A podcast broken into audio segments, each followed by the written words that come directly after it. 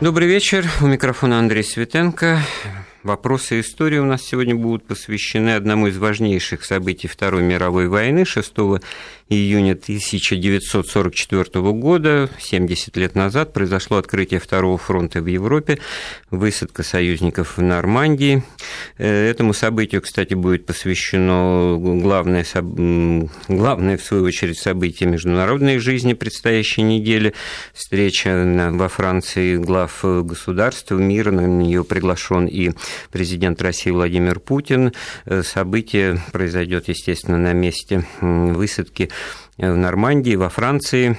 И э, Одно это э, подчеркивает, что не просто важность э, события XX века, Второй мировой войны, но и то, что так или иначе это все по-прежнему держит нас, с одной стороны, в истории, и несмотря на коллизии сегодняшнего дня, встреча руководителей всех государств, в том числе и Германии, она призвана, конечно, вот, демонстрировать то, что какие-то уроки из тех событий извлекаются, а мы вот как раз этими уроками-то и займемся, окунемся в прошлое, и ваши вопросы по этой теме, о важности, о нужности, о необходимости, ну, так сказать, догадываюсь, какого рода они могут быть, э, присылайте нам по смс-сообщениям 5533 плюс слово «Вести» в любой транскрипции, а также по прямому телефону в студию, э, код Москвы 495 232 1559.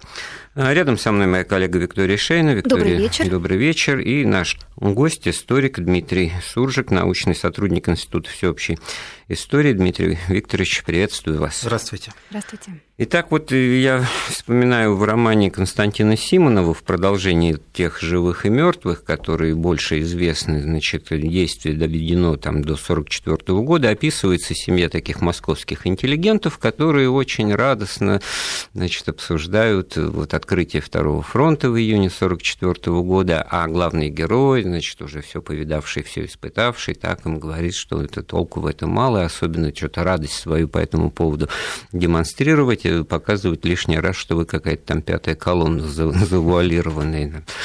В этом смысле, конечно, вот сейчас, спустя 70 лет, ну, можно уже, так сказать, опираясь на текущие события истории, на последующие события, все это воспринимать. А вот если окунуться как раз в те времена, а почему действительно датой открытия Второго фронта не является высадка союзников в Сицилии в июле предыдущего 1943 года, потому что ведь выключена из войны была Италия на стороне Гитлера. И даже ведь не Черчилль, не Эйзенхауэр, не, не Рузвельт и Эйзенхауэр в третью очередь, значит, не пытались это, так сказать, так представить, да, все таки предполагалось, что Второй фронт, обещание об открытии которого было дано еще в самом начале году. войны, да, должно было вот состояться именно во Франции, так получается. Ну, в первую очередь надо определиться, кто был главным в Европе зачинщиком войны. Да, конечно, Италия была ближайшим союзником Германии, но во всех своих переговорах лидеры Большой Тройки всегда говорили о том, что надо сосредоточить основные усилия именно против Германии. Не против Италии, не тем более высадку в Сицилии они даже и не пытались представить таким образом, как открытие Второго фронта. Высадка в Сицилии имела ряд оперативных успехов. Да, продвинулись э, союзники в Италии значительно, но к территории Германии это имело очень и очень опосредованное отношение. А вот, кстати, воздушный мост стал возможен после э, оккупации Юга Италии и Сицилии союзниками для таких бомбардировок дальнего действия. Да, для... Они взлетали, значит, в Сицилии, бомбили германские территории, значит, промышленный комплекс, а садились уже, в свою очередь, вот на Украине, освобожденной к тому времени Красной Армией под Полтавой, такой очень интересный, значимый эпизод взаимодействия в рамках... Да, операция «Френтик», «Френтик Джон», которая заключалась именно в массированных авиаударах по Германии. Конечно, до сих пор стоит вопрос о том, насколько эффективными были эти удары, потому что, собственно, по предприятиям эти удары не наносились. Союзники действовали избирательно и в основном подвергали бомбежкам автодорожную инфраструктуру, говоря тем самым, что они мешают подвозке снарядов или ну, то, а что, же? ну, тот же эффект был большой, это по всем немецким источникам прослеживается. В общем, немцы уже к летом 43 -го года поняли, что война это не там где-то идет, освободительные или захватнические походы там немецкой армии, вот а вот она, вот да, она уже окнами, с, с, да, Но, с тем неба не менее, падает. предприятие, ну, арсенал. что касается вывода из строя, так сказать, урона промышленному комплексу, то это поразительно вообще э, вещь, если уж обобщать, то э, авиация периода Второй мировой войны, ну, ковровый, это, так сказать, потом появился термин, но вот ударами с воздуха э, выключить и нанести какой-то серьезный поражающий эффект никому не удалось, ни немцам в отношении, значит, нашей промышленности в начале войны, когда они господство в воздухе имели. Ну, потом еще, когда все перебазировалось там на, на Уралов по Волжье, как минимум, не соответственно англо-американской э, авиации, потому что э, уровень промышленного производства, если Шпеера почитать э, ключевого в этом смысле фигуранта этой истории, то до октября 1944 года шел, так сказать, процесс увеличения выработки военной продукции. Но при этом да... надо различать, что Немцам не удалось нанести поражение экономическому потенциалу Советского Союза за счет эвакуации, то есть советские предприятия были выведены из-под ударов, в то время как немецкие предприятия находились на ну, где своих были, местах. были они, да, да ну, был. организовывались, конечно, подземные разные цеха, но это отдельные цеха. Вот еще такая, э, такая, такой нюанс, такая деталь. Значит, на встрече в Тегеране, которая в 1943 году была, известно, что Черчилль предлагал, ну, если уж так надо, побыстрее, давайте ударим из Греции. То есть ударим, значит, с юга на север через Балканы и отрежем вот э, восточные армии вермахта и тем самым так вот, э, вот в этом месте не, не согласился Сталин из якобы геополитических соображений, тогда присутствие англоамериканских войск на территории будущих стран народной демократии, так сказать, нарушало планы вот, в развитии влияния Советского Союза на эти территории Восточной Европы. Нет уж, нет уж, давайте вот с самого, так сказать, того фланга окончания. Подальше.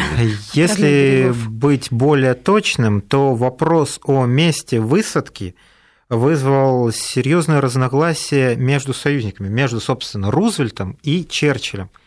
И Рузвельт отстаивал идею Северной Франции, а Черчилль отстаивал идею именно Югославии для того, чтобы отсечь э, советские войска от Побоч, побочная Европы. здесь мысль возникает даже не мысль, а вывод. Значит, э, Черчилль, Англия, Великобритания мыслили старыми категориями. Имперскими, безусловно. Э, имперскими, но евроимперскими категориями. Для них Европа была важна. А у Рузвельта взгляд был гораздо шире, мировой. Он не цеплялся там за Польшу, за Югославию. Он смотрел на вопросы гораздо шире. И в этом смысле э, уже стало ясно, что после войны вот, самым главным игроком на Западе будут Соединенные Штаты, а Великобритания выйдет из этой войны, в общем-то, ослабленной и на вторых ролях второстепенной державой. Собственно, Рузвельт и пытался по максимуму взаимодействовать именно с Советским Союзом. Можно сказать, что англичане навязывались ему постоянно в любые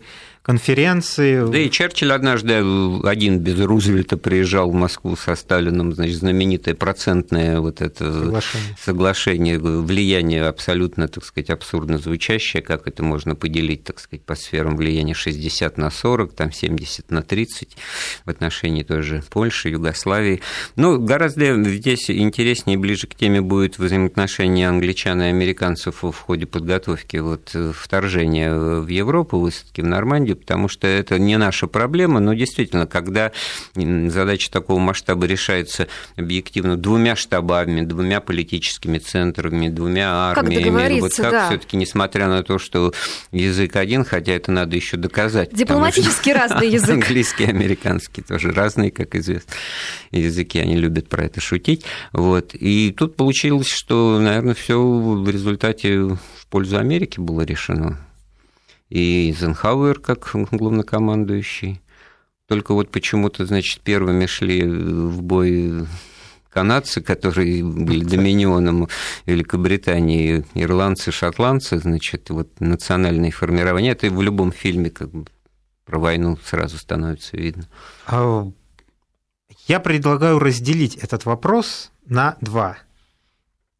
Во-первых, взаимоотношения на уровне верховного командования и, во-вторых, взаимоотношения между населением английским и вот этими экспедиционными силами. Потому что до сих пор в Англии бытует мнение, что вот этот э, союзный десант, что американцы, находившиеся в Великобритании в это время, это было нечто типа оккупации Великобритании американцами. Да, ну я смотрел и э, массу фильмов очень о том, как скептически э, относятся. Ну, вечер, дискотека, английские деревенские девушки, значит, и американские летчики там да, а английские состав. парни очень да. спокойно смотрят, как их девушки танцуют с американцами, а или как и американцы могут в том же самом пабе немножечко подраться с теми же самыми Слушайте, англичанами. Ну это неизбежно, ну как же? Ну, если ну как-то надо держать себя в руках все таки Понятно, когда американцы, вот и, и при мне, что называется, говорят в отношении французов, если бы не мы, то вы сейчас бы эти сосиски ели немецкие, по-немецки бы здесь все говорили, ну, но да. это адресовано, значит, французам, которые так вот странным образом воевали, так, если разобраться с точки зрения нашей и американской. Но англичан-то ни в чем упрекнуть. Они, они сражались самыми первыми, и экспедиционный корпус свой держали в Европе. И, и, и в общем-то, Дюнкерк – это все целиком полностью английское еще сопротивление. Там же была такая деталь, что французский гарнизон уже, значит, готов был сдаться и выбросил белый флаг, так они вынуждены были их взять в плен, посадить куда-то в подвал и продолжать сражаться вот э, с немцами. А в, а в погребе у них французы сидели. Вот, вот английская такая картинка жизни. Но вместе с тем надо отметить, что англичане в первую очередь боролись за свои, за имперские интересы. Не ради каких-то общесоюзных интересов. Собственно, высадка в Северной Африке. То есть они не с фашизмом боролись, вы хотите сказать? А нет, они боролись с фашизмом, но они боролись за свои интересы, не за то, чтобы вместе скорее приблизить разгром гитлеровской Германии, а за то, чтобы выйти из войны с наименьшими потерями. То есть победа как таковая их не волновала, получается? Они готовы их были волновало... воевать сколько угодно лет? Да вы, да вы их волновало собственное положение в Европе – не а. допустить усиления Советского Союза в Европе, остаться по-прежнему одной из мощных сил в Европе, а также не допустить немцев, ну, собственно, до э, Египта, до Персидского залива. Ну, в данном случае э, назовите страну, у которой не было бы таких же э, целей же укрепления, не, нет, э, укрепления своего, так сказать, влияния, могущества и выйти из войны победителем, проще говоря, так сказать. Так-то оно так, но надо, я в этом плане рассматриваю вопрос так. Или приблизить войну общими усилиями, приблизить поражение, или бороться на каких-то своих второстепенных участках, война тянется, какие-то там потери у союзников, мы бы говорим им, что да, мы сочувствуем. А, ну, пожалуй, но... я эту логику, вот, так сказать, э, э, могу понять так, что все таки это островное государство, попадаешь в Англию, начинаешь слышать слова Европа как в отношении чего-то постороннего, континент, то есть для них это, так сказать, другая земля. Э, к 1944 году уже стало ясно, что Гитлер не высадится там в Англии, там пик этой войны, ну, да, война бомбили. в воздухе, 40-й год, значит, самые Но, тяжелые времена. Тогда они могли бы уже... Э, с другой стороны, тут два таких монстра в хорошем смысле этого слова, как а Советский а Союз такой маленький да, ослик, и США, между да, ними. Да, и поэтому усилиями дипломатии, ну что же, так сказать, вот э, больше выторговать через проценты. Но в этом смысле, значит, э, хорошие детали жизни вот предоставили они свои территории для экспедиционного корпуса, для переброски, значит, техники авиации американской, да, э, транспорты идут, э, значит, ну, чувствуют себя немножко, значит, ущемленно, потому что ну, какие-то посторонние люди буянят в большом количестве, да, часто буянят. А с другой стороны, вот Черчилль э, писал, вспоминал, потом говорил, что так не удалось мне Сталину объяснить, почему мы так долго тянули с открытием Второго фронта, он все никак не понимал. Но вот любые плавсредства, что под рукой есть, вот оседлал, сел, да, да поплыл, чего там, значит, э, готовить. А тут пытались объяснить военные заказы, самоходные баржи, вот то, что в фильме «Спасти рядового Райана», как он начинается, вот эти вот для одного взвода специальные. Значит, Это все, конечно, правильно. такая. Ну, плюс погодные э, условия, которые тоже нельзя сбрасывать со счетов. Это тоже Минимизировать Но потери. Там. Расстояние от Соединенных Штатов до Африки, до Марокко нашлись и транспортные средства, и погода, и прочие условия. Но там все-таки немножко другая погода в Северной Африке. Атлантика Нет, одинаковая речь идет о транспортировке, да. да, а да. здесь почему-то откладывалось, здесь почему-то нам даже не ставили Советский Союз как предварительно, не согласовывали свои Слушайте, ну действия. Попробовали Ставили же в Дьепе. перед фактом. Попробовали и поняли, что это очень сложно сделать, что порт охраняется вот, очень вот, серьезно. А в Дьепе высадили. Пять тысяч канадцев. Друзья, ну вы, вы, вы, вы как два гурмана рассуждаете, а мужики-то не знают, что в Дьепе-то когда. А в Дьепе был рейд... 42 год. Да, весной 42 -го года, когда Советский Союз да, тяжелое время. Тяжелое очень время, когда идут Не на Ржевско-Сычевском направлении, когда на Сталинграде.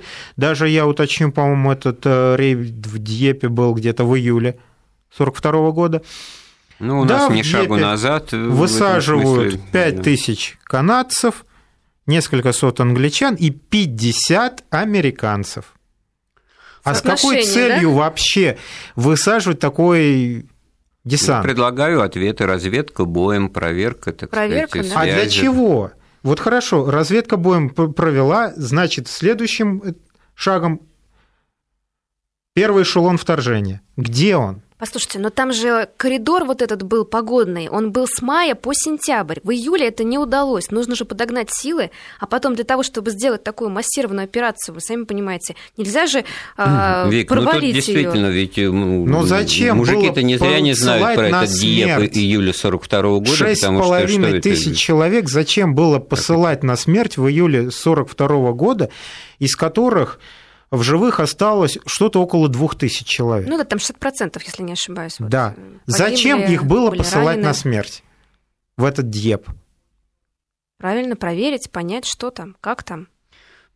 Мы вот, э, нам Дмитрий Викторович Суржик, историк. По-моему, это очень такая жесткая проверка. сотрудник Института Можно бы как-нибудь э, разведданными, допустим, с вопросы, а мы пытаемся... сопротивлением. Ну, да. конечно, мы Была обсуждаем. налажена отличная а связь. А главное, она продолжения э, по факту не имела никакого. Я о том же. Вот. Зачем был этот Но рейд? могла иметь в замыслах первоначальных, первоначальных замыслах.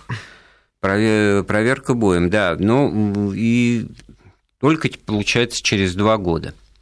Кстати говоря, тот факт, что об этом совершенно ничего не сообщалось, можно же было бы из, из этой операции сделать, так сказать, определенные выводы и А можно было их, этой как... операцией для внутреннего употребления Бивербруку, который настаивал, что немцы перебросили значительную часть войск против Советского Союза. Можно было, Бюрбрук – это министр снабжения во время Второй мировой, министр информации во время Первой мировой войны. Именно он заключал соглашение по поставке военных материалов в СССР. Можно было заткнуть рот ему, можно было заткнуть рот английской и американской общественности, что вот, мол, ребят, вы хотите высадку в Европе, вы хотите второй фронт, ну, смотрите, у нас ничего не готово. А это отдельная тема, потому что нам-то тут э, не понять, но вот каким-нибудь матерям в штате Айова, там, Мичигане и прочее, им же надо было еще объяснить, почему они должны своих сыновей отправлять куда-то, так сказать, за море, overseas, да, и при всем том, что уже, ладно, с Гитлером все было, так сказать, понятно, он развенчан и разоблачен, это не ситуация 39-40 года, когда там чуть ли не Чарли Чаплин виноват, снявший фильм, там, диктатор подвергается каким-то гонениям, зато уже вот он реализовался, этот план Да, в Америке человека. мощная пропагандистская структура действовала, управление военной информацией у нас ну, Нем, к сожалению, мало известно. И все-таки, значит, вот здесь, в отличие от тех же англичан, у которых с этим вопроса не было, да, политики, да, так сказать, двор, там, я не знаю, Вестминстер, как угодно, там эти самые war rooms, как у них называется, там, как вы сказали, э, воевали ради сохранения интересов, имперского влияния, но ребята-то британские, они же воевали жизни, клали свои, понимая, что, так сказать, вопрос жизни и смерти для них, для англичан это было понятно. А вот для американцев не так, это было еще остро стояло посредному. Для них, может быть, больше в этом смысле японцы представляли. Да, Япония, безусловно. Счет, так сказать, личный. Вот. Ну, кстати, это отдельная тема. Уж там вот действительно был второй фронт, да, с 41 года, начавшийся с Перл-Харбор и прочее, но это другой театр военных действий. И в этом смысле, кстати, весь технический потенциал и весь флот американцы строили авианосцы и прочие транспорты вот в расчете на эту войну на море действительно большой. Но тем не менее, что касалось заключительных операций, что касалось именно поражения сухопутных войск Японии, американцы всегда рассчитывали на Советский Союз.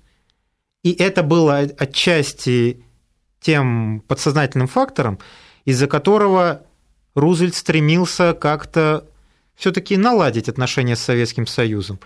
Пускай переносился, переносились сроки Второго фронта, но все-таки не отдалять Советский Союз уж совсем слишком. Насколько, значит, уже к, к лету 1944 года это стало не актуально, потому что, ну, и коренной перелом произошел в войне, это понятно, после Сталинграда и Курска, но чтобы было все-таки видно хотя бы по линии фронта, то еще существовал этот белорусский балкон, так называемый. То есть в июне 1944 года еще Белоруссия была еще под немцами вся. На Украине, с другой стороны, значит, нам далеко удалось продвинуться. И Крым был освобожден, и Одесса к июню месяцу.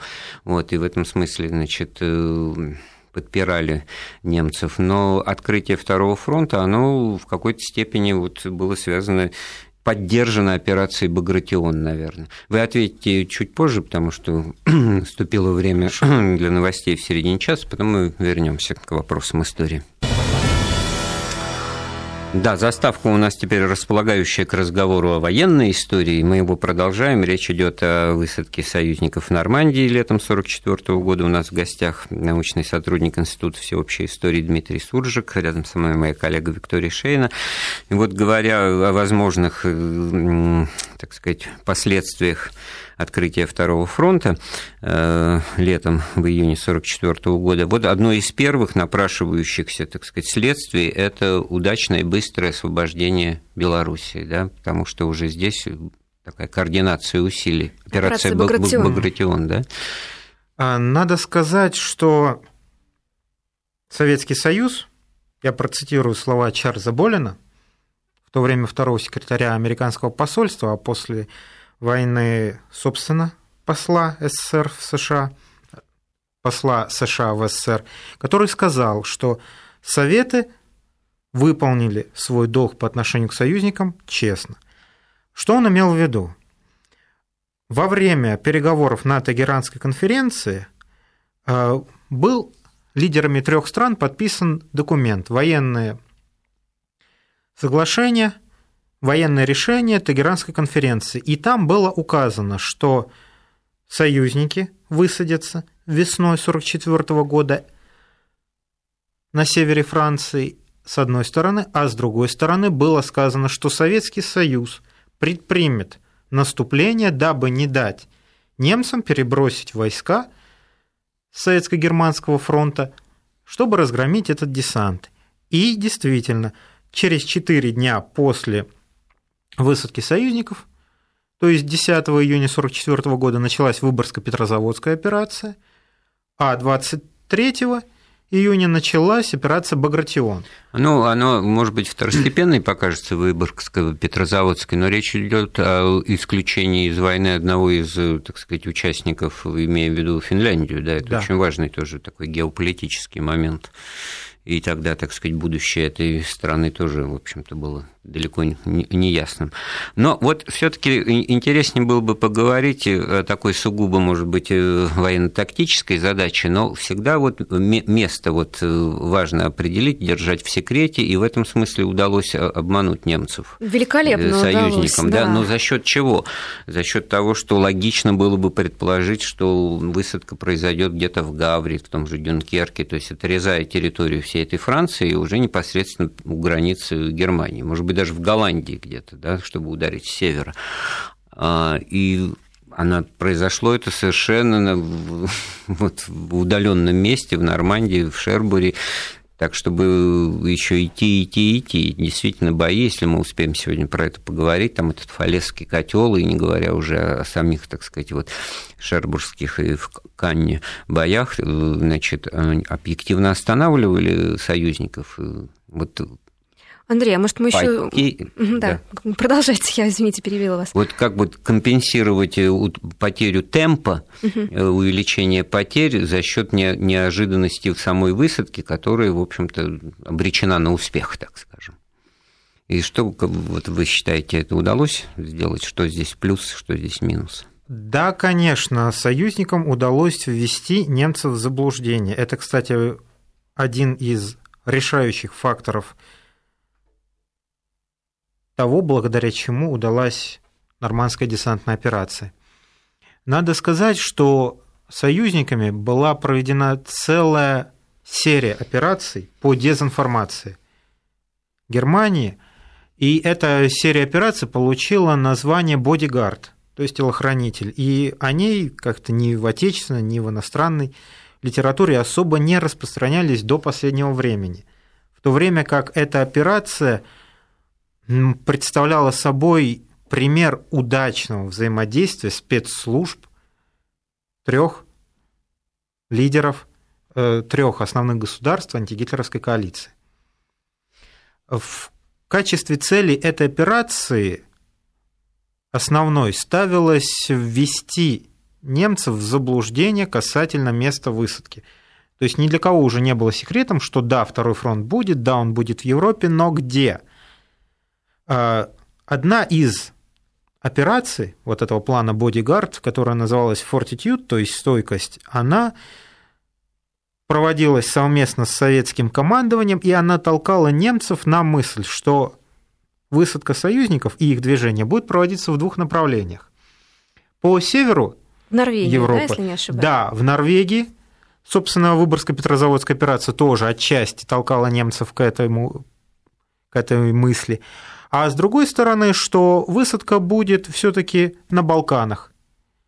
И таким образом будет два десанта, которые как бы зажмут Германию в клещи. Вот там была очень такая интересная детективная история, и еще в 50-е годы военный издат издавал эту книжку, значит, Фаршированное мясо. убитый английский офицер, его наряжают, значит, форму там со временным Форму званием лётчика, капитана, значит, да. и подсовывает вот какой-то секретный документ, который, из которого следует, что это все будет именно в Греции. И на это немцы, в общем, клюнули, потому что все было мастерски сделано, и не подкопаешься, что это Там еще отвлекающий был такой... маневр. Да. Хуан Пужоль, помните, такой герой, который проводил, э, настолько ввел в заблуждение э, немцев, что даже создал э, сеть субагентов, по-моему, 27 человек у него якобы было тех, кто сообщали ему сведения, и вот как раз о том, что в 249 километрах, если не ошибаюсь, от Нормандии должна была быть вот эта высадка. Это же блестящая была совершенно операция. С другой стороны, когда речь заходила о севере Франции, союзники толкали немцев к мысли, что высадка десанта будет через Па-де-Кале. И, собственно, эта идея была настолько успешной, они даже нормандский десант представили как первый шаг перед масштабной высадкой через Па-де-Кале под командованием Паттона, которого немцы считали таким светилом военным американским, что немцы весь критический период, то есть первый месяц вот этого нормандского десанта, они держали 15-ю дивизию именно в районе Па-де-Кале, рассчитывая сбросить вот это так называемое наступление Паттона. Но этого наступления не было, а когда уже время было утрачено и союзники закрепились, эту дивизию просто крошили по кусочкам, чтобы лихорадочно заткнуть бреши во фронте. Ну и Таким тогда образом, же вот крошили, в данном случае получается, что немцы вынуждены были силы дробить, а крошили-то американцы еще вот новым способом э, ведения боевых действий, массированными арт-ударами и бомбардировками. Ну, вспоминается опять в очередной раз этот персонаж из «17 мгновений весны», немецкий генерал в исполнении Гриценко. Американцы такие дураки думают, что можно выиграть войну бомбежками. Почему же им так не думать, если вот они дивизию танковую Гитлер-Югент раздолбали, грубо говоря, вот именно авиаударами, там, на сотни потерь танков, которые там, немцы впервые в войну столкнулись вот с таким противодействием танковым частям. Но, и... с другой стороны, здесь надо сказать, что не только абсолютное превосходство в воздухе, кстати, в силах вторжения, это первый эшелон около миллиона шестисот человек, это трехкратное превосходство в людях, в тех, в танках и 60-кратное превосходство в авиации. А здесь не только авиация играла свою роль, но и играла свою роль и французское сопротивление. То есть немцы – были поставлены в условия, когда они не могли днем перемещать свои войска. Хремстоматином стал пример, когда командир одной из дивизий докладывал Ронштетту, командующему всеми немецкими войсками во Франции, о том, что их дивизия дошла до линии фронта, то есть преодолела 30 километров, чуть ли не за месяц. Ого. Днем невозможно было высунуть носа из-за авиации англо-американцев.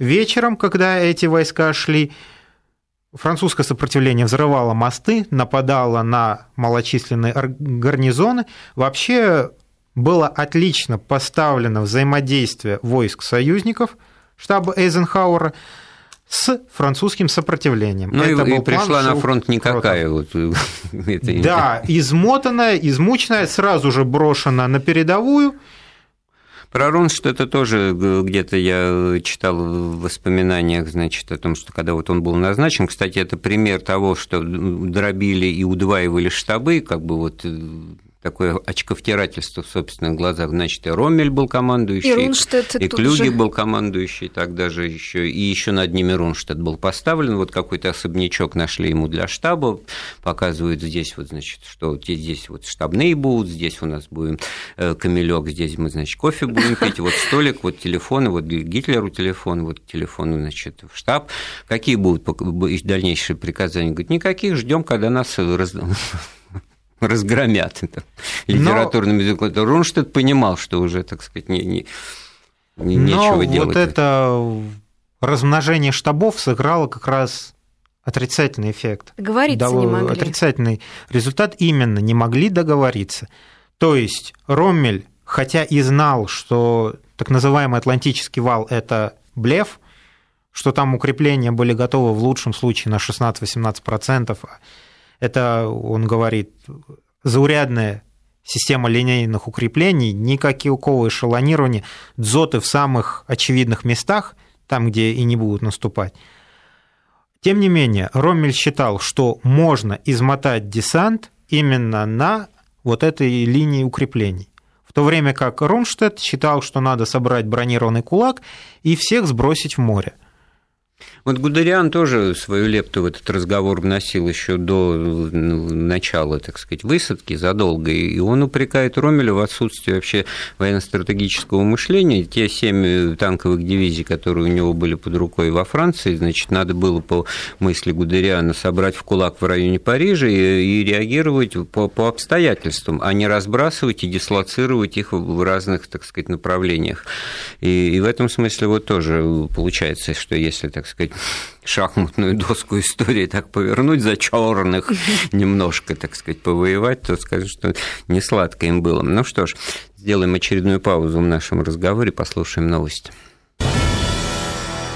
Ну что ж, продолжаем э, рассказ о событии 70-летней давности высадки союзников в Нормандии. Даже не эпизод, а глава, как минимум, в истории Второй мировой войны. Э, телефон для слушателей наш 232 15 59, код Москвы 495 для смс-сообщений 5533 плюс слово «Вести». И вот я обращаюсь к нашему гостю Дмитрию Суржику.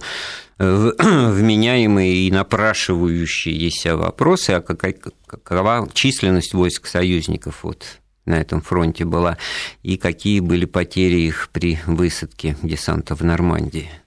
Ну, понятно, чтобы сопоставить масштабы, конечно, для начала. Ну, если можно, я начну с такого неприятного вопроса, как потери. Итак, Потери союзных войск в крупнейших операциях во Франции составили в ходе операции «Оверлорд» 126 тысяч убитых и раненых, в ходе операции «Драгун», то есть это высадка на Ривьере, на южном побережье Франции, в начале апреля 1944 года 19 850 убитых и раненых. Маркет Гаден – это неудачная попытка обойти с севера оборонительную линию Зигфрида в середине сентября около 16 тысяч убитых и раненых. И первый крупный успех на линии Зигфрида, когда союзникам удалось взять Аахен, около 5 тысяч убитых и раненых. Всего же в боях на линии Зигфрида в ноябре-декабре 1944 года союзники потеряли 38 тысяч убитых и раненых. Ну, на линии Зигфрида это как бы впереди для нашего mm-hmm. разговора, да. Я, высадка в Нормандии... Но за первые полгода около 200 тысяч человек составили потери. Вот, это к тому, что вообще мерить э, цену успеха э, потерями воля ваша как неправильно, да, у нас вот действительно воспринимается масштаб и значение победы через число погибших, да, как бы вот через такой... территорию ну, скорее освобожден. Да, вот как раз если мерить эффект, сколько эффект, уцелело, да. да, сколько приняло участие, и сколько из них погибло, и сколько было живой силы противника уничтожено. В данном случае тут несопоставимые вещи возникают, потому что у немцев-то, конечно, там э, войск было, ну, если не кот наплакал, то э, какие-то войска, ну, первая армия, 17-я, 15-я, это как бы армия, это хорошо на бумаге звучит, а переводе по численности. Да и на самом-то деле они были призывной контингент, скажем так, второго сорта в этих войсках находился, потому что в первую очередь войска, в первую очередь призыв поглощался советско-германским фронтом. Это с одной стороны. А с другой стороны, когда мы говорим о потерях, надо помнить, что большая часть из 27 миллионов погибших в ходе Великой Отечественной войны – ну, 27 это... это вы называете вообще цифры, официальные цифры потери Советского, Советского да, Союза. Да. Вот. Из них большая часть погибла не на фронте. Погибла в концлагерях в ходе целенаправленной политики геноцида. Ну, это вот тогда да, э, цифра, которая была тоже в те еще времена обнародована. Ну, это 55, цифра... она тоже 55. Да. 55 это завышенная. Я апеллирую к цифрам а, Э, соответствующего управления Генштаба, которое возглавлял генерал Кириллин в свое время. И эта цифра... Он был гостем нашего эфира, не раз, да, мы эти темы да, рассматривали, и там возникает очень года. много вопросов ну, к источникам, к степени сохранности документов, э, где в это дело было хорошо поставлено, где не уцелело, Но, тем лакуны, не менее, это тоже надо учитывать. А да. Большинство погибших в Советском Союзе – это мирные люди. Ну, вот такие вот в данном случае ну, напрашивается такой вопрос, насколько вот э, страдало мирное население. Сейчас тоже вот в этих э, разговорах на текущие темы, особенно с Украиной, связаны, значит, проблема мирного населения. Вот бомбили, значит, англо-американцы, немецкий объект. А что такое немецкий объект во Франции? Это может быть вот автомобильный завод, который выпускает автомобили для так немецкой армии. Рабочие, да? да, там рабочие, Французы. там мирное население. А показателен там, в этом... Поэтому, так сказать, тут вот если война, то уж какой тут мирное население. Ну да, Шербуры да? просто пыль превратили. А Дрезден?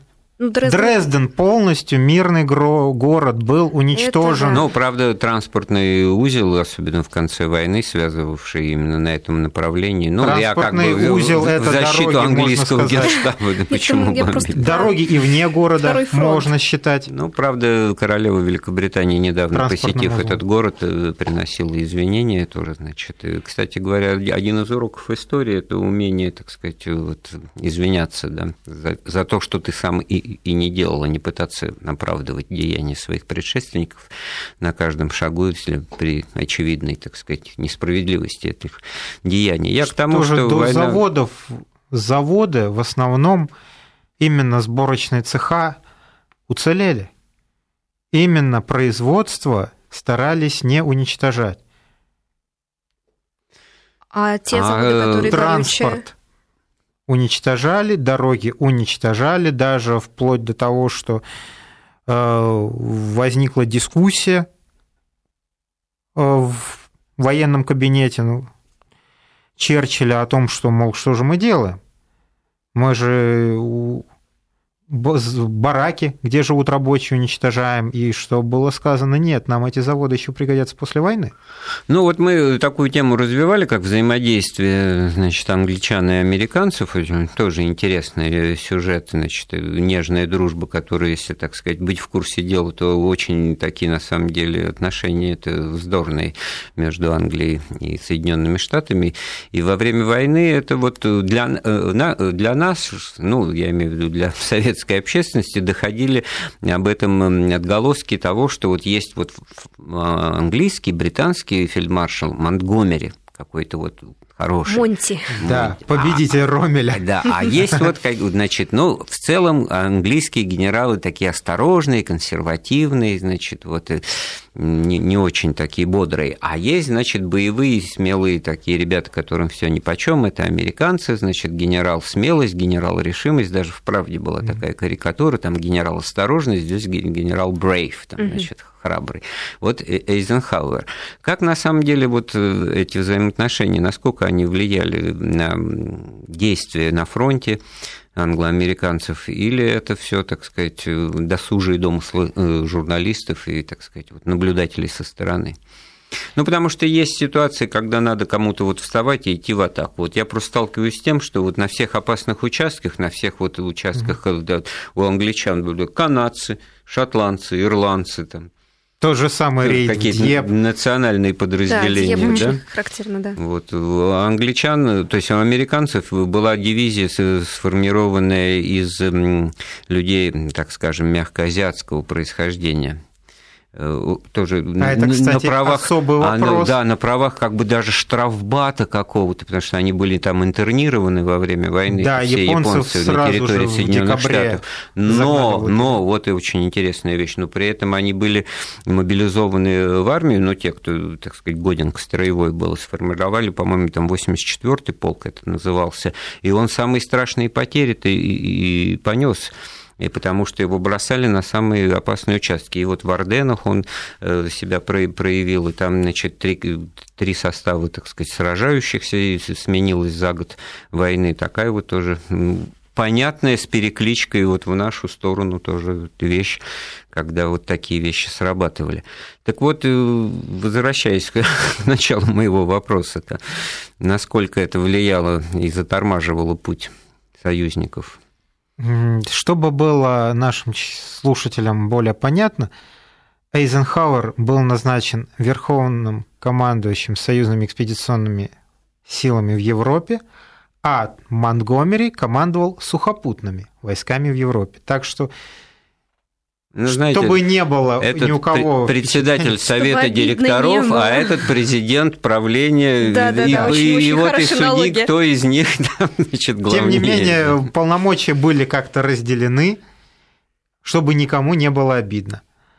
А что же касается войск, то в низовом уровне, конечно, на тактическом уровне, и англичане, и американцы не считали, что надо кого-то пропускать вперед, шли, воевали вместе. А что же касается